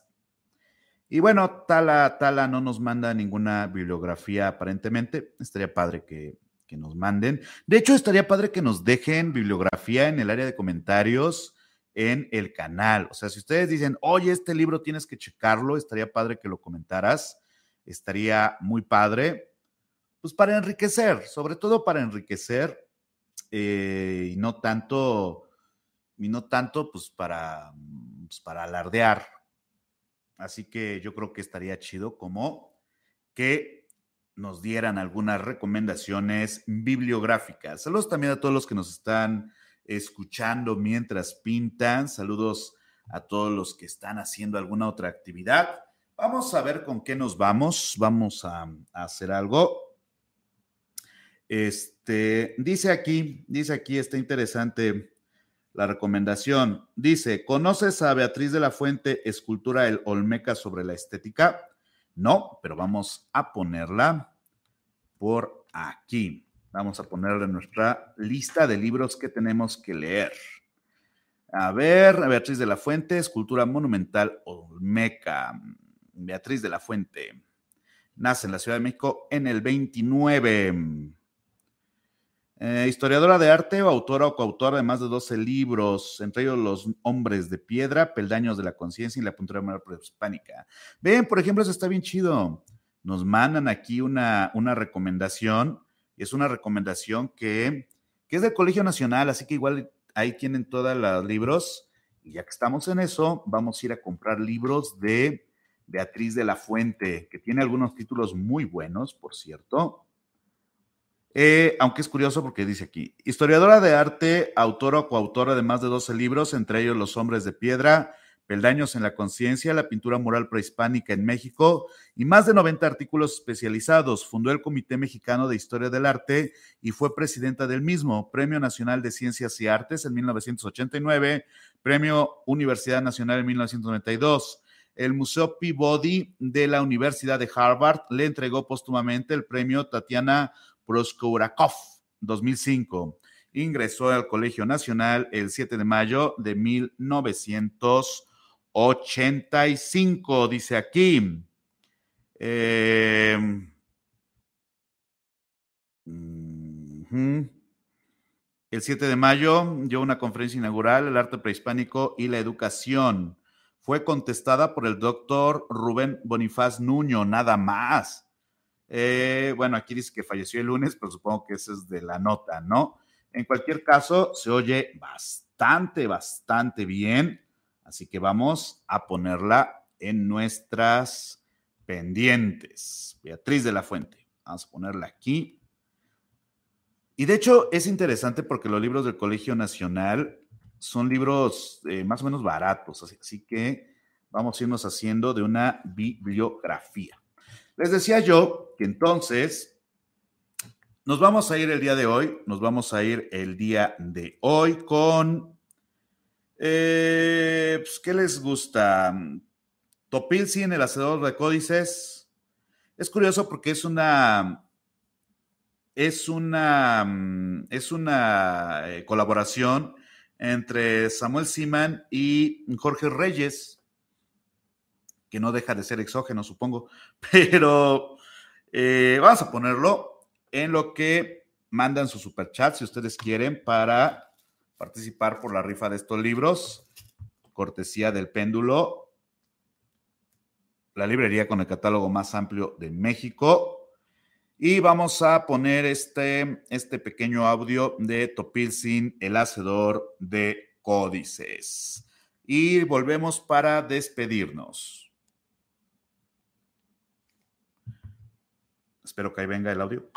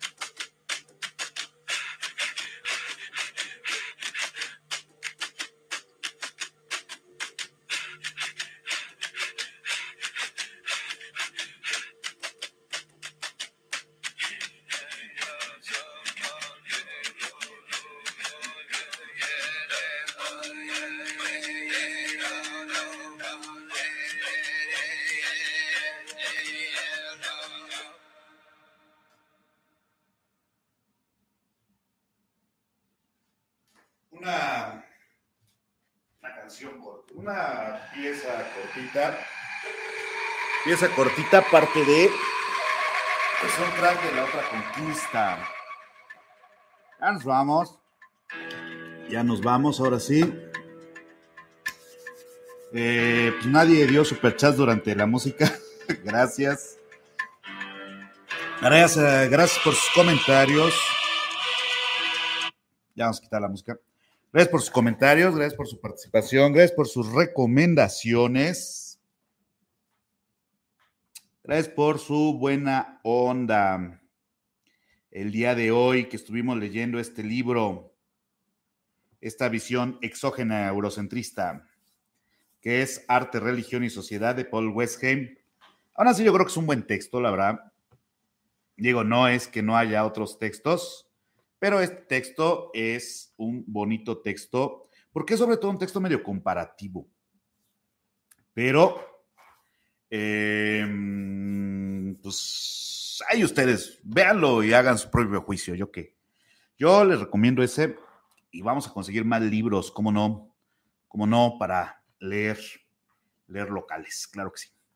Pero en cualquier caso, en cualquier caso, vamos a eh, pues dejarlo por aquí para seguir pintando en este día viernes 31 de marzo, ya se acabó marzo, que estamos transmitiendo desde el taller.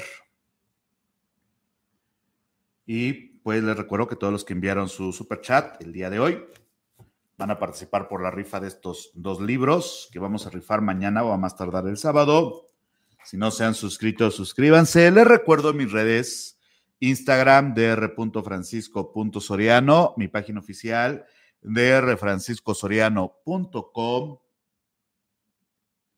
Y, ¿y qué más? Ah, pues si no se han suscrito al, al, podcast en Spotify, hablando de arte con Francisco Soriano, un servidor desde la Ciudad de México. Escuchamos a Jorge Reyes con una de las piezas de el soundtrack de la otra conquista. Eh, ¿Qué estaba? Sí. Desde la Ciudad de México les mando un abrazo, un saludo, manténganse extraordinarios y nos vemos muy pronto. Hasta luego a todos. Bye bye.